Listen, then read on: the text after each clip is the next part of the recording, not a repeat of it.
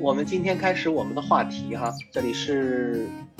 呃微风创新学习小组的这个谈话节目，这次是我们的测试播放，我们的试播啊试播。然后我们这次请到了几位设计学习者，他们现在正在学习工业设计相关的这个知识。那么我们本次的话题呢是关于疫情期间，呃，设计这个专业在在线学习的体验如何啊？因为大家知道，在我们的一月末开始的这个疫情的全国的管控的这样的一个呃局面，那其实受影响非常严重的就是这种。呃，教育的行业，尤其是需要面对面教育的这种行业，而设计作为一个这个我们叫应用学科，它是需要大量的面对面沟通的这样的一个呃学科。那么在这次疫情当中，也很不幸的啊，被疫情无情的这个分裂开来。那么老师和学生啊，叫教者和受者或者讨论者之间。呃，隔着一个互联网，没法真正的涉及到一个非常具体的产品的这样的一个呃一个一个讨论层面了。那么这个疫情到现在已经过去有好几个月了啊。那么这几个月当中，不知道大家有没有想过，在一个高校当中啊学习设计这个专业，要面临着怎样的新的挑战？不论是学生方面。还是老师方面，其实都是这样的。那么我们今天就围绕这个话题啊，来开始我们今天的这个讨论。OK，好，来，我们先讨论一下这个在疫情期间啊，我们这个设计专业上课的感觉怎么样？谁来先发一下言？要不然幺七先来，我们有有请这个幺七先说一下。嗯，就是有时候感觉学到的没有在学校能学到的知识那么多，然后。有一些课程，它是可以去当地看那些材料的工艺是如何加工的，都没有这个机会了，好像很惨啊。不过疫情过去应该还好，我倒觉得啊。那除此之外呢？就是有时候老师会在网课跟学生们互动，也感觉挺亲切的。呃，你你觉得老师在网上跟你们互动反而会更亲切一点？嗯，就是嗯。就是有互动，比较有互动就比较 nice。那这种互动主要指的是，但是在网上，你不觉得隔着一个屏幕会感觉互动不是很及时吗？就是如果在的话，其实就是聊的可能还没有当面那么尴尬，就是因为当面所有人都会盯着你看。哦，但是你盯着电脑看，不觉得很尴尬吗？没有啊，就是你能看到老师，那老师又看不到你。哦，就是你，你其实，在在窥探着老师，但是老师不知道你你在干啥。那这种这种互动是比较积极的，有意思。我会这么觉得。OK，有意思。好，来，还有谁想说一说特斯拉的迷妹？呃，我觉得就是就是呃。就对于我个人来说，我觉得网上的这种呃课程，它就是没有在学校那么的，就是能自律吧，能规范到我。就就在家里面，就总是因为没有其他环境的约束。比如说，如果在学校的话，那么呃，就假如在宿舍里面，然后呢大家都在学习，然后然后呢你如果你玩的话，就会觉得啊，是不是不太好啊？就心里面会升起。危机感，然后，呃，然后也就会开始学习，然后呢，还有看到别人的作品，哇，这么厉害，然后觉得不行，我也要做的好一点，这种感觉。但是隔着网络，你就会，而且家里面又很舒适啊，什么之类的，也没有人催你或怎么样，老师也不能够，呃，通过一些他的表情，他的，去告诉你你这个不行或者怎么样。然后呃，还有就是，我个人来说，我是如果学习的话，我还是很想在学校里面的，而且学校里面它那个氛围会更好。嗯。但是网络的话就没有那种沉浸式体验，双引号。嗯。然后就呃没有。感觉你适合学交互，都已经提到了沉浸式体验了。OK。没有那么的。让人让人呃专心能专心学习，而且周边那些因素打就是那些造成呃造成就是干扰因素会太多了。嗯然后学习，我个人来说，我不喜欢在一个舒适的环境里面去学习，我希望在一个能够让我形成他律的，就是他律，对，不是有意思的词他律汇。，嗯他律的一个环境去学习。嗯，OK OK，这个他律，我我我们有没有理解错？就是说，在环境给了你一种这个自律，或者环境给给了你一种压力，然后迫于这种压力，你变得非常的自律，这个叫他律，对吗呃，是？OK OK，那其实。明 明白，就是这个是我们说这个人的双双双面性，就是人在家里一个样，关了门自己是一个样嘛，在家里一个样，然后出了去一个社交一面又是另一个样。啊，在这如果你发现自己在家里很懒，那你就给自己一个压力，把自己大量的时间暴露在这个公共场所，所以很多人会选择去图书馆学习嘛，就是就是可以通过这种方式，那就像你说的这个词很有意思，叫他律，去完成自己想要达到的这个目标。OK，呃，你也提到一个点很有意思啊，就是这个学校的这个氛围其实很重要。有时候大学本科常规的本科是四年的，特殊本科是五年嘛。那四到五年的一个学习，其实就是一个人在一个非常具体的，或者说专业，甚至非常特殊的一个环境下进行这个四到五年的一个熏陶。其实这个环境就很重要。嗯，那你们来到这个一个设计类的院校啊，艺术类的院校，那你们感觉这里的环境对对你们有什么样的影响？有没有这种感觉？那自由发言。最大的影响就是做作业的时候，呃，评奖作业的时候，大家就有那种攀比，啊、不，也不是攀比，就是竞争的那种心理，就觉得哇，你哇怎么做这么厉害，然后然后就想他是怎么做的，然后我也我也要做的更好，我要做的比他好，这种心态会在，但是在嗯，就是在家里面就会觉得没有对比的那种条件，所以就有这种水作业的情况出现。啊，这就是自己自己给一个环境没有没有对比，也没有了伤害，所以说就可能有点儿，嗯，没有尽头了，是吧？嗯感觉艺术类院校就是艺术氛围很浓厚，就是经常举办的一些活动、那些展览，就是他们那种宣传广告也会就是很吸引别人，我去看那些。如但是像普通的院校，它是不会这么注重搞这些活动，嗯，明白。现在是很正常嘛，这个就是所谓的这个熏陶了，就是你在你在一个艺术类院校，可能本科四年所看到的所有的海报加起来，就已经完成了你的海报美学素养的这个鉴赏训练。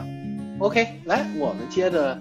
找一下这个 CJ 同学，这个你来说一下这疫情期间这在线上上课的感觉如何呀？呃，嗨，呃，我想从主要是两个方面去说吧。嗯第一个是，呃，线上体验带来的真实感。嗯呃，第一个就是作业，因为其实设计类院校相比起其他综合性院校，它来说，呃，更大的一个是动手嘛，不管是纯艺还是呃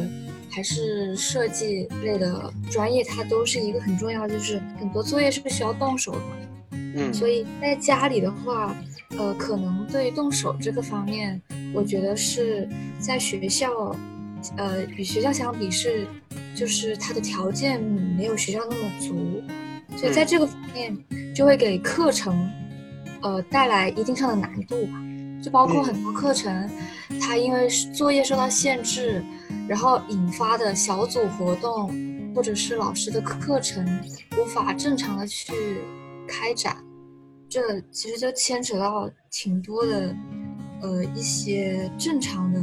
工作不能很好的去运行。第二个，呃，就是时间上，因为艺术类院校它作息，呃，是比较，嗯，就是比较通宵的会比较多，比较早比较晚啊。通宵学院。对，通宵学院。然后，呃，在学校的时候，更多是以一种熬。熬时间去花在呃做作业啊，或者是查资料的方面会比较多，但是在家里面就会有一个我个人比较深的一个感受，就是疫情期间把我这种不作为的负罪感给治好了。就是这个是怎么说呢？就是呃刚进学校的时候，因为就是周围的人都很厉害嘛，所以呃就会觉得自己哪哪都不好。然后就想要去，想要去恶补，然后让自己迅速的成长，嗯，所以就会有那种晚上想要去，呃，再晚一点，再晚一点去熬时间，去补多一点知识的这种想法，嗯嗯嗯，导致于疫情刚开始的时候，就是一二月份的时候，寒假到开学这段时间，其实。我个人都是处于一种，虽然是在放假，但是也不敢，呃，睡得太晚。然后，嗯，就算每天没有什么真正的任务，也要去找一些别的去拯救一下自己的灵魂。是突然感觉是不是空了，比较空荡荡的这种，是吧？因为包括像审美啊，包括像软件啊这些方面，就是觉得自己太欠缺了。嗯嗯嗯，毕竟是差了很多。对，毕竟是一年级嘛。我们这个 CJ 同学，刚才这几位同学都是，呃，第一年学工业设计，所以有一些叫基础技能的部分还没有完全训练完毕，或者说没有充分的得到训练中，对吧？这也很正常。所以要快马加鞭的去去达到一个成熟度或者一个熟练度，这个都需要时间。然后就是一个，嗯。线上上课的一个互动，就包括在很多老师上课的时候都会说到同一个问题，就是说线上上课他得不到及时的反馈，对，所以其实，在呃，就是作为学生在呃家里面上课的时候，也会有一种有这个问题的时候，在学校能立马的呃去举手问老师，但是在家里的话就。呃，这个点过了就是过了，就需要呃更加的去做笔记啊，或者是其他这种，嗯哼，明白，遗漏疑惑点的这种，嗯嗯，那在在这个现在的在线课程当中，呃，有其实也允许学生就是打断老师去问问题，只是是不是插不上话呀，或者说是在你的感觉为什么没有这种行为产生呢？就是。老师，我想有个问题，突然问一下这个。呃，我觉得主要有两个原因吧，就是第一个是因为主要上的课都是两个班以上的课，像很多呃别的专业课，它可能动辄就是两百人或者是一百人这种。我的天哪！假如说因为我个人的一点小问题，然后呢去影响到，就是打断一百个人的整个的听课思路，嗯。会有点不好意思。OK，那但是你有没有想到，在真实的课堂当中，因为我也上过这么多人的课哈，就是说在真实的课堂当中，呃，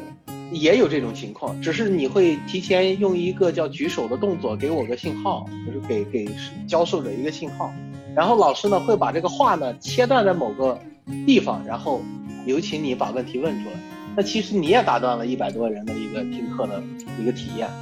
对，但是通常来说，上大课的时候，是我反正我周围我是比较少碰到说上大课的时候举手问问题的，嗯，所以需要有一定的魄力。对，一个就比如说上了一个小时，然后会有中间的课间休息，一般会在这个时候去问。嗯，明白。OK，哇，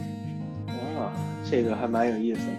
就是说，这个在大课当中，其实也带来一些压力。就是老师和学生眼神因为没能交汇，其实老师上着上着课就把这个事儿讲过去了。所以说，你你要是真要是没盖到，这东西也就真的过去了，对吧？嗯好，那我们再有请这个仓鼠球同学讲一讲。啊，仓鼠球同学也是来自一年级的这个这个设计的学习者，来。嗯，就就我而言，其实我觉得上网课，其实我还是挺喜欢的。嗯，因为，呃，可以睡觉。不是，就是上 网课的话，就是有些老师用的软件的话，就是可以是支持录播，就是支持回看的。嗯哼，然后就是，呃，你可以就先标注下你就是某些不懂的点，然后再回去回看。我觉得这个方式就是回看的这个方式，对比我再去打扰老师去问，对于嗯我来说其实是会更加有效的。嗯，明白。所以说，那么在在这种录播的操作过程当中，你你会复看，或者说甚至多次的去看某一个点吗？嗯，有可能就是某一个当时还 get 不到的点，我就会去复看。OK OK，那你觉得在复看过呃复看完毕以后就就 get 到了吗？呃，有些是可以 get 到的，然后基本就是复看一遍之后就能 get 到了。哦而，OK，而且就是有些地方你觉得就是你需要做笔记，但是如果是在现实课堂上，老师都会讲的比较快，你是来不及做笔记的。然后就线上就是在学校上课的时候，你可能会选择用手机拍下老师的 PPT 对对对，之类的，但是很多时候就是你拍下了回去，其实你并不会去把它整理成一个笔记。是但，是你录播的话，你就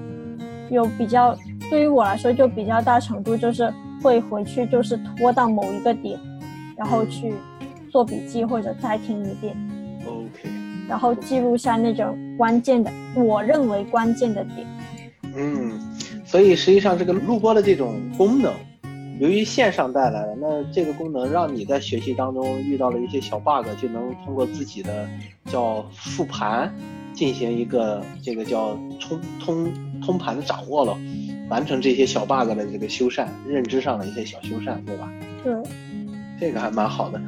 但是这个其实录播也给这个老师带来很大的压力，就是，呃，我说的每一句话都将成为呈堂证供的那种效果。嗯，这个其实也会带来这种，就是有些老师其实他他对于摄像头都是比较紧张的啊，有一种这种焦虑感，有一种这种焦虑感。OK，好，那我们再有请这个思北同学，同样来自一年级的这个设计学习者，来讲讲你的感受。嗯，我个人而言的话，我真的非常非常讨厌线上授课。嗯我因为因为我感觉就是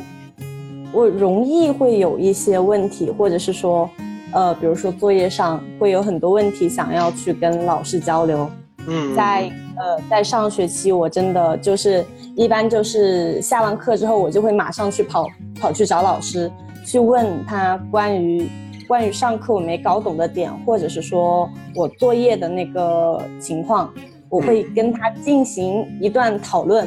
嗯然后我呃这个这个过程对我来说是非常必要的，对我自己的这个学习来说。然后，然后这个线上授课，我就觉得真的非常的，对对我这种学习方法非常的不友好，就是跟老师 一个是实时的实时的交流，是真的我觉得是很难做到的。然后及时的反馈，我觉得也不行。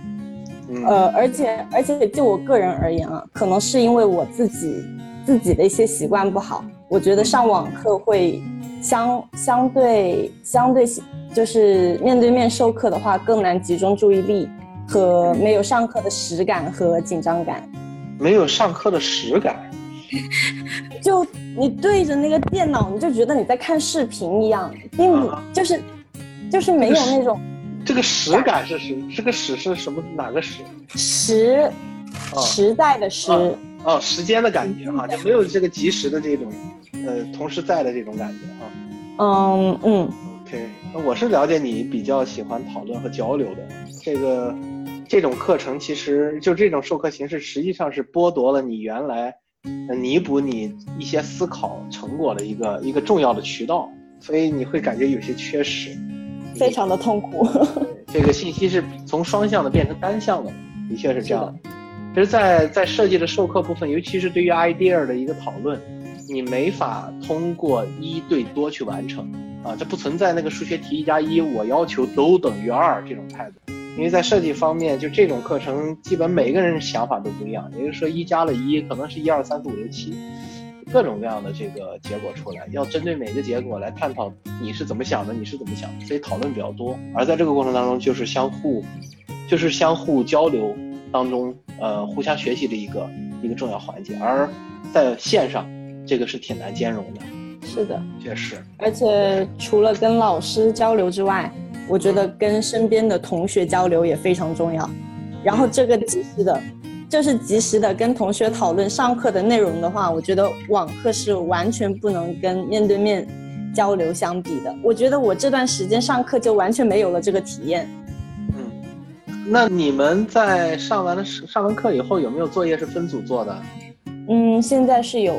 对啊，那分组做的时候，你们会有个小 group 进行这种语音上在线的这种讨论吗？我们这个小组作业是现在刚刚开始，我是有这个想法，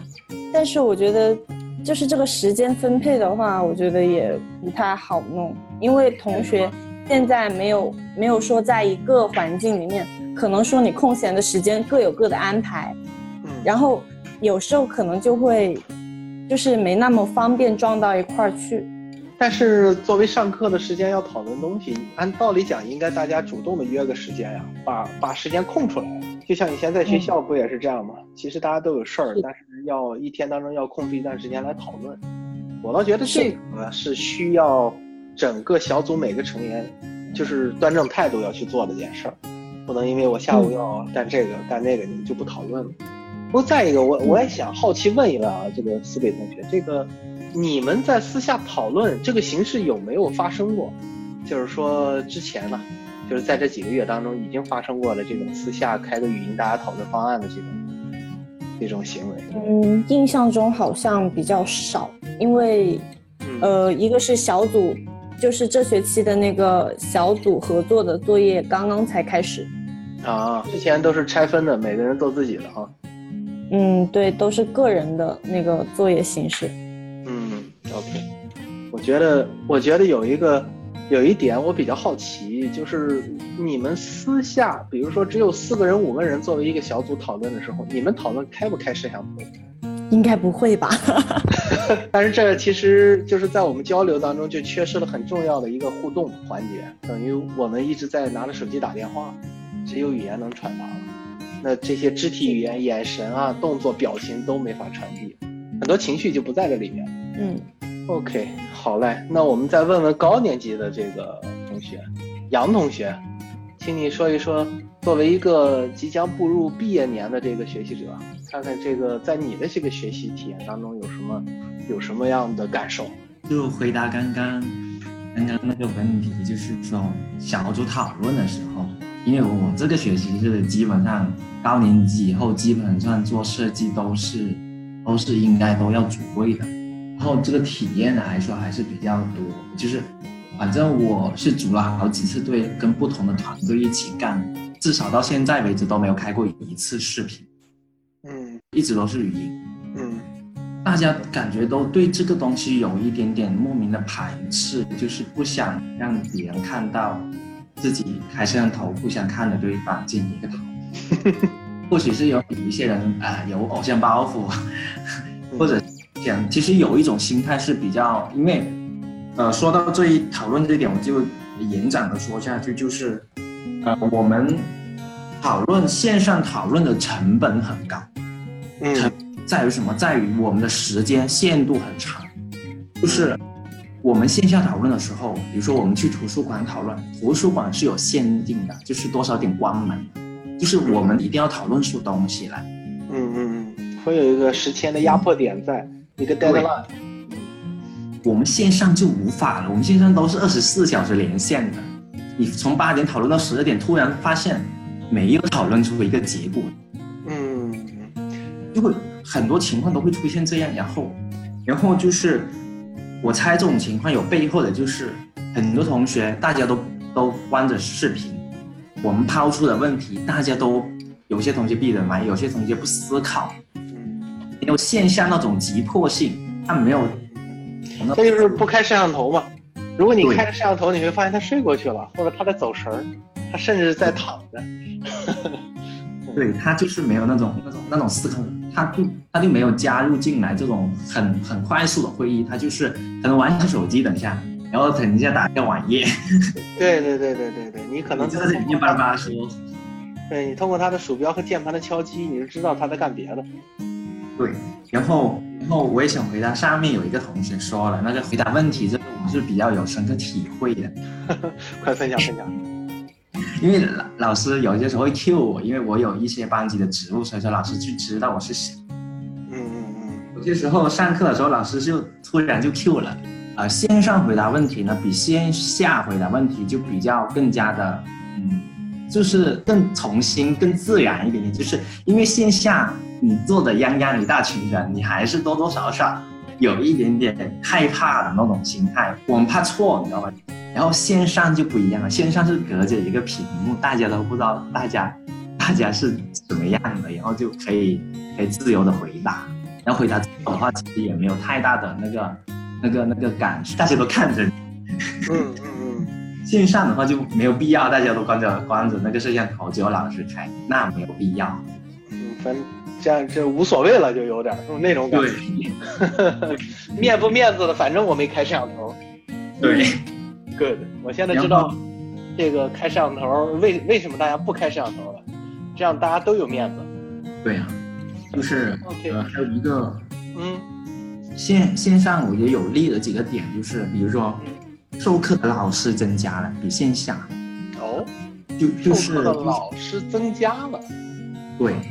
还有就是呃汇我们设计学应该有很多经常都是要汇报的嘛，汇报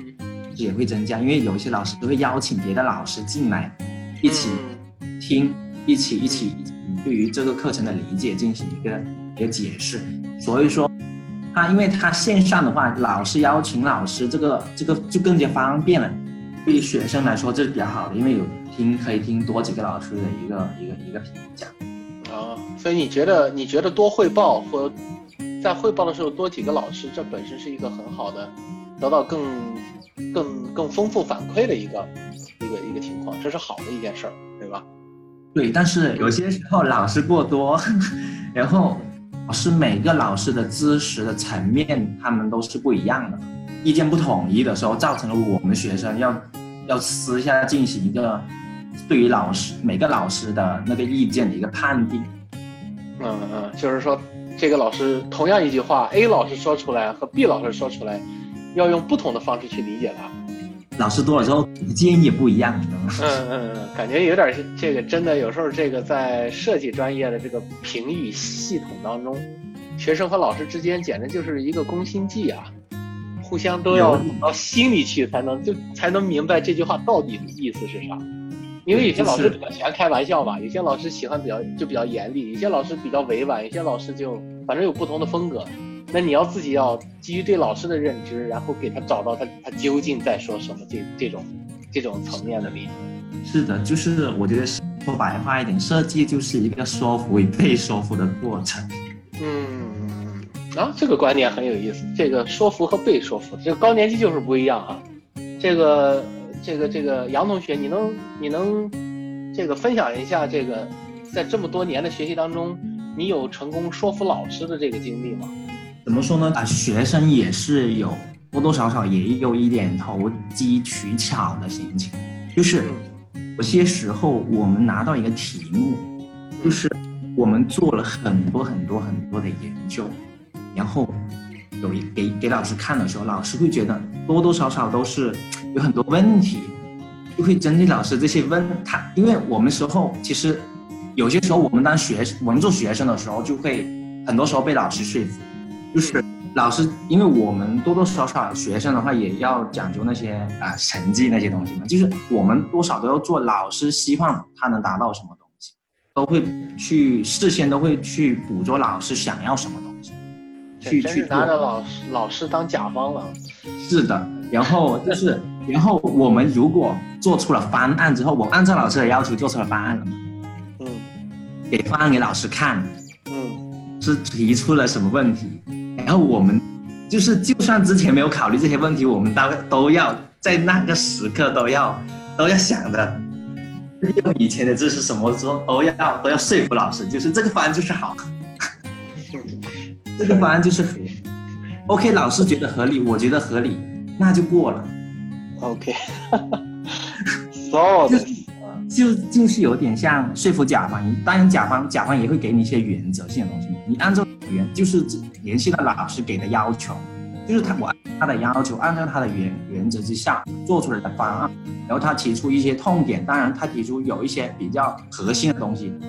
他觉得问题，我们当然会提性的接受，但是有一点稍微有一点主观的意见的时候，我们会。啊、也会说服老师，我们为什么会做这个？我们为什么会做这个造型？我们为什么为什么会做这个颜色？它的背后的意义是什么？就是相对主观一点的，我们会说服老师。嗯，OK，这个各位这个一年级的同学可以向这个杨学长学习啊，这个充分的调研啊，在主观这些判断的问题上尽量的说服老师。哎，这可能是让你这个方案通过的最佳的捷径啊。但是这个啊，我我不知道对不对，但是就是一个说服的过程，就是就是也有不断老师说，我们汇报的时候嘛，你汇报者不管要要把要把所有的呃以啊、呃、下面的同学还有老师当做当做你的甲方，就是你这个不管你做的多么的多么的烂，多么的好。你不能说他就是就是烂的方案，就是不好的方案，因为他这样做这下面的不认同你的设计，这个有点意思，嗯，这经验丰富啊，上课经验丰富，的认识 OK。好，继续。然后还有一个是，我发现我们这个学期的讲座真多，嗯，讲座增多了，OK，嗯哼，是那还有就是因为。因为线上嘛，然后有一些老师的资源就利用上了，就是他可能认识很多企业的那些比较有名的人士，然后社会人就可以直接发个，就是邀请一下他，预约一下他，可能在家就比较方便，他就直接讲个半个钟、一个钟的一种讲座，这种是比线上线下好很多，因为线下去到学校去课时都有时间空间的限定。这个我是深有感受，因为今年我我们也在组织课程的时候发现了这个，呃，要邀请一些专家，本来这这些专家都来不了，因为这个这个时间和地点的这个隔阂，但是一说在线上授课都没问题，因为驾轻就熟，呃，大家也都上了几个月的网课了，那没关系了，就是这种可以的，没问题，基本也都很很那个就答应了，很欢快的就都答应了。嗯，这个在线的课程其实，尤其是讲座，它摆脱了物理空间的这个束缚，呃，带来了更多可能性。很多人觉得，比如说我来一个学校讲座，我需要花两天的时间，有一天在路上过去讲完，我再回来，那这两天浪费掉，我可以做别的。但是如果只是我随时打开个电脑，只要环境安静，我我可以办一个一到两小时的讲座，在线就可以做完。甚至对几千人、几万人都可以，那这个可实施性就非常强了。OK，这杨同学分享完了吗？嗯，还有还有一个点就是，嗯，就是呃，可能是技术层方面的，线上比较大的问题是技术层，不一定所有人的网络都比较好。嗯，对对，嗯，就是反馈有问题。嗯，会有延时、卡顿、掉线儿等问题是吧？对，一系列都会出现，嗯，还有软件本身也会出现一些问题，嗯，明白，明白。我在我在上一个，呃，五十人左右的课程，我就会发现那个叫参会的这个同学，就是参会人啊，不断的在变，因为我能看到那个数字嘛，一会儿是五十一，一会儿是四十九，一会儿都到了四十一二了，然后又回到五十几。就说明这中间当然有同学肯定主主动的来去，也有一些是被动下线的，嗯，就会议大了，它相应的网络还有它自身的一个网络之间可能会有这样的不匹配的问题，就都没有做好准备。其实，嗯，呃，我在我想再补充问一下哈，就是说我们来做一下畅想。今天这个很有幸请到了这个，呃，六名这个正在学正在学习设计的这个专业的这个同学哈。你们能不能分别讲一下？呃，如果我们先摆脱开疫情这个情况来讲，就是说，在经过了这一轮的这个叫实际的这个在线教育的一个体验，或者说一个实践之后，你们觉得未来的教育会受到什么样的影响？甚至你们也可以给一些建议，你们觉得什么样的教育可以多多采用在线，哪些又要适当的，怎就怎么取舍？在有了这个在线教育这个这个这个元素出现以后，我们可以自由回答吧。我觉得这个可以自由讨论一下这个问题。我觉得以后应该会可以增多这种线上课程的教学，因为有些像嗯就是我们呃一年级嘛，有一些是要学习一些软件呐、呃之类的东西。然后我觉得就是在电脑软件这方面，我觉得是线上教学的效果可能会比就是面对面教学会更加有效。嗯，为什么？是因为学学校的机房不行，还是说这个互动的情况不好？你觉不？是因为我觉得就是像软件这种学习，其实是不太需要就是那种特别强的互动，因为你说像那种画画啊或者别的，就是设计理论之类这些，可能要经过一定的讨论嘛，因为每个人有不同的见解。但是软件这个基本就是一致的，你要完成这个操作，嗯你就要对应就是这个指令啊。嗯所以这个是比较呃程序化的一种一一一个课程吧，可以这么说。嗯所以这种就比较适合上网课的这种方式，而且因为有一些操作不是你在课堂上讲一遍你就能懂的，就更加需要就是像网课录屏了这种 录屏来去反反看。嗯嗯嗯，明白。嗯，那除除了这个之外呢？就是其他的课，其他的课其实没什么，你觉得可能让你感受最深的就是软件的这个这种这类的课。大家有这种想法吗？就是说这个软件的课以后，要不然都改成这个在线儿的，是不是会更好更好一点？大家都在，哪怕是到了学校，也在宿舍里，或者在工作室里，在哪里，甚至在图书馆里，戴上耳机看着屏幕。这这样子有一点点问题，有一点弊端吗？嗯你这样子的这样子的及时，就是你遇到什么问题，软件这东西其实对于一个新的新人来说，他多多少你就要按照他的他的步骤来啊，你多多少少你，肯定的。对，哦，装软件儿就够受了。对，就是你这个过程，你你老师是一就是录，反正他录，即使即使他录在那里，他没有遇到你的问题啊，你问题提出他，他没有反馈。就是还有一个就是怎么说，就是软件如果是这种这种这种录播的方式，嗯其实多多少多多少少，现在市面上有很多很多这种这种软件的一个一个一个课程的一些群啊，一些或者是网站，就现在如果趋向于这种录播，跳多趋向于这种录播这种软件课的话，就有一点和人人家现在上面那些那些网站的有点趋同，可能学校就慢慢的消失了这个课程，就让你学生自己学到那个那个那个嗯。课网那些学习。对，其实这个在你说的这个点，其实在很多年前，教育圈就有过一些讨论，就是关于软件这个课程要不要放到高校教育来来做，就是因为呃，这有点像清华和那个和这个蓝翔技校之间的那个争争议一样，就说这个什么样的学校主要教什么课，是不是有些课可以由外面更专业的人来教？或者在某个领域更专业人来教，这一直是个争论。呃，软件这个课程其实你们已经有很多课外的班可以报了，对吧？我也看到，就是往届的我的学生也有很多在这个各种假期和周末去学这种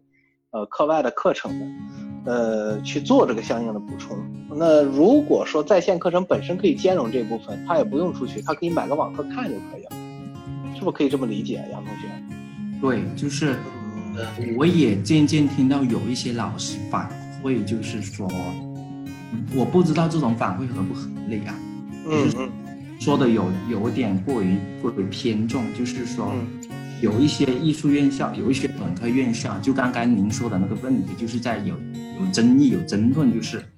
美院或者是有一些综合性院校，嗯。那所授授予的设计学生是授予那种设计思维主要为主，嗯。可能相对来说技校那些可能是相对于工具类的软件，所以说我们如果两个都混在一起的话，就是我们的优势可能相对来说，我们就算学学软件也拼不过专门的那种学软件的学科，或者是学软件的那种啊类似就比如说，比如说我们渲染渲的再真实，可能也赶不上动画或者是学 CG 的那帮，呃，那帮专门把把软件模拟现实玩到透的那帮专业的学生。多多少少我们也要会，但是老实说，因为学生的时间是有限的，这种软件可能学学生就是也不要学的，相对来说学的也不会学的那么深入，所以说老实说，相对来说都想让学生去自己钻研、自己自学，然后让软件的课程啊、多那个时间来授一授课一些那些呃思维层的、意识层的。其实这个有有句话就是说，老话讲的这个师傅领进门，学艺在个人。在很多高校，就是把这个大概的要学习哪些东西告诉你啊。那如果呃如果学生的自驱力很强，但是学校学风很好，其实学生就自己去学就可以了，对吧？那老师出现的时候是一起解决问题的，就是在学习当中遇到的问题，老师来解决，而不是说老师像这种单向的给你输送粮食一样喂到嘴里的这种方式去学习。方式是前段时间我们有的，就是嗯。刚好刚好把我那个两个东西结那两个问题结合了，然后他也是线上，就是怎么说，他的视频给录好，嗯嗯然后他他就他自己老师也剪辑了，然后他就来一个上线上上课那种直播的，然后就嗯。放放那个视频，放完这个之后，老师马上暂停，然后就让同学去操作，啊，其实就老师给大家放录像带，放教对，程，放完了以后大家赶快去做，然后他再答疑。对，这这种刚好。嗯，OK，这这个配比比较比较有意思，这个荤素搭配都有，可能针对针对这种呃，比如说几十人的这种课堂来说，就比较呃比较充分啊，就针对呃需求 A 需求和 B 需求都有的学生就都能兼容到了。那各位觉得这种未来的教育会是什么样？这个话题还有什么看法？其实，其实我觉得，像现在，嗯，其实像，呃，很多网站啊，强大的民间学习网站，众多强大的民间强，大民间学习网站，其实，呃，我觉得，呃，很多相关的知识可以在里面找到的话，嗯。呃，未来的大学或者是设计类的这种，呃，可能会更加的偏向于在呃网上我们学不到的，或者是一些呃就是呃无法通无法能更方便的从网上涉及到的一些呃一些知识吧。嗯可能是更加更加专业化的，或者是动手的，或者是呃综合综合这个性越强的一些嗯知识，我觉得是可能也是大家更想去学到的吧。这样的话，这样会比较平均一点。嗯，我我我觉得你的这个这个 CD 同学说的非常有意思。那以后在很多大学会不会是这样的？就是很多纯理论性的大学就消失了，它的教室就消失了，因为你是纯理论嘛。那我只要通过这个相应的相应的这个老师授课的这种这种呃作品，我或者是叫课程在线课程，我把它攒齐了，或者说凑到一个集合，呃，在线儿就可以了。老师也不用忙活重复一遍一遍的忙活了。老师主要做答疑解惑，也就是说，可能大家统一早上看一个小时视频，然后有两个小时的答疑和讨论，这可能是一种一种结果。就是说我指理论学科，那对于比如说一些应用学科，甚至是某些比如说应用大学这样的一些这种学科，呃，这这种综合类的院校，它以应用为主的，它可能会变成一个巨大的实验室的集合，就每一个学科都是个实验室。你来主要是动手做的、体验的，然后真实实操的，把你学到的用出来，把它应用起来的这样的一些情况。那这样的话，大学也会变得非常有趣。就是你进到一个学校，它再也没有传统的那种课堂了，啊，那因为那种函授的课或者是那种那种完全单向的这种课程，已经完全被网络取代了。大家进到某个地方就是做事儿的，进到某个地方就是讨论的，啊，一旦面对面就是双向的沟通。会不会？我我觉得未来也会是这样。就像这个，在 CJ 同学的这个，呃，这个铺垫下，这可能会是未来大学的一个一个方向。呃，嗯，我觉得是会有一些这样的趋势吧。但是你要说理论的话，完全在，就是我觉得，呃，应该还是要在实体课是会有一点。也不会完全被取代吧？感觉完全被取代有点。嗯，这个这个这个被取代，我相信不可能是百分之百。我觉得就是我们来探讨的就是一个趋势，啊，就是一个趋势，就是很，就像在互联网刚刚普及的时候，也有一些国际巨头去呃推行 SOHO，就是在家里办公，非现场办公。以变得更加绿色、更加呃这个环保的这种这种生活方式推行这种生活方式，但是实行了几年就是不行，他又回到了实体的办公空间。那也有一些公司从开始到现在就没有自己的办公空间，而且也也就是公司的发展方向，即便租了办公空间，大家也不来，而且也没有到影响到工作。我觉得还是分具体情况，就是。即便是理论学科，也会有很多理论物理、理论数学、理论这个理论有很多，可能会针对每个专业的领域会有不同的一个体现。嗯，但不得不说，呃，有一些课肯定会被网课替代掉，对吧？嗯，这是肯定的，这是个趋势。其他同学有没有想分享的？关于未来，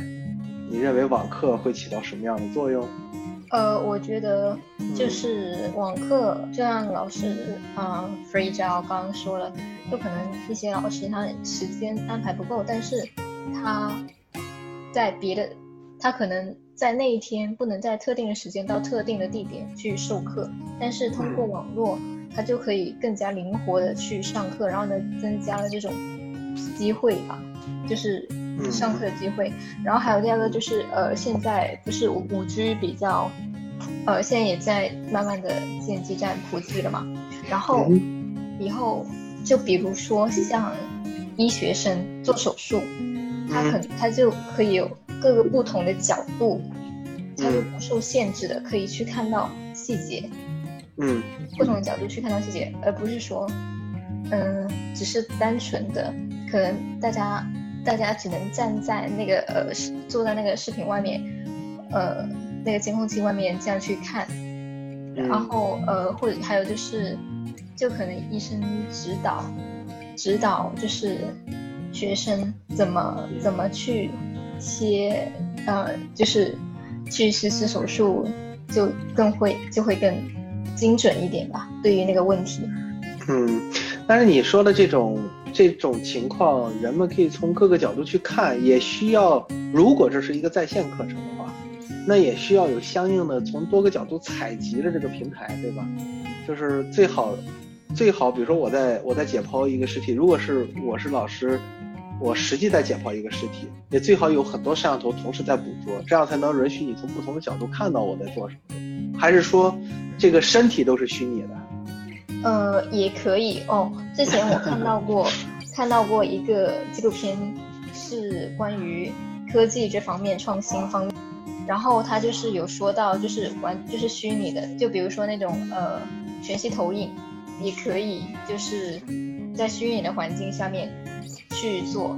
嗯，或者是那种呃建模，建模，嗯嗯嗯，提供一个这样虚拟的环境。其实这个不管是 VR、AR 还是 MR 啊，就是这几个虚拟现实、前置增强还是混合现实，呃，不管这几个技术怎么样，我觉得他们可能还有相当长的一段开发的周期，因为这中间需要太多的硬件去支撑了。啊，所谓的这种我们看到这种各种大片里面所展示的那种这个人和就就是真实像真实的存在在在我们眼前一样的那种呈现效果，还需要很长时间，尤其是说做到医学这个度，因为医学它是要求非常精确的。比如说我上课，一个外科医生在教你如何缝伤口，甚至如何缝缝血管，要要练到这种刀工，那练到这种这个手头功夫，那这个我觉得现在的这个模拟。不是五 G 能够支撑的，它可能这个相应的运算量不是个数数据量和速度的问题，它可能是整套硬件的运算量，整个系统运算量的这个运算能力的一个体现。不过按照趋势来讲，它肯定终有一天会实现，而且实现那天会非常流畅，一点都不会卡。一期有没有什么想分享的？关于未来教育，你觉得会是什么样的？我也觉得它应该会有增加线上的教育。但是我觉得面对面的交流也是很有必要的，因为就更加的有人情味。啊，这个人情味通过网络，你觉得是无法传递的，即便是开了摄像头，是吧？开了摄像头会能增加一点吧，但是 还是实际上能摸得着的、见得到就更好。而且如果是多人的那种五六个人的那种小组讨论。或者更多人的那种大班，就是不一定能留意到每个人的反应，就是那种反馈。所以这个其实，其实我觉得就是说，所谓的人情味这个定义，它可能 来自多个方面。那即便是摄像头打开了，你也，你可能也闻不到它的气息，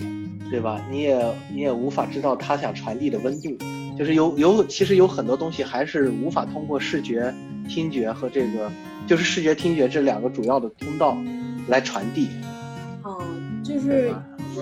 你你表达的是百分之八十，但是我这里感受到的那种情感的强烈程度可能只有百分之五十。嗯，就大这就在网络的传递过程当中，主要通过视听这两个通道，它就有耗散，有很多有很多能量就不见了。OK 哦。这个我问一下，这个思北，这个你觉得未来会会如何呢？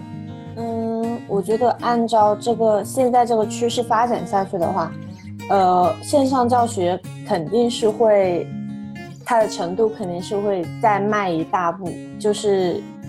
因为疫情这个契机的话，然后然后我觉得这样的未来就是这样发展下去的未来，如果说是学校和老师。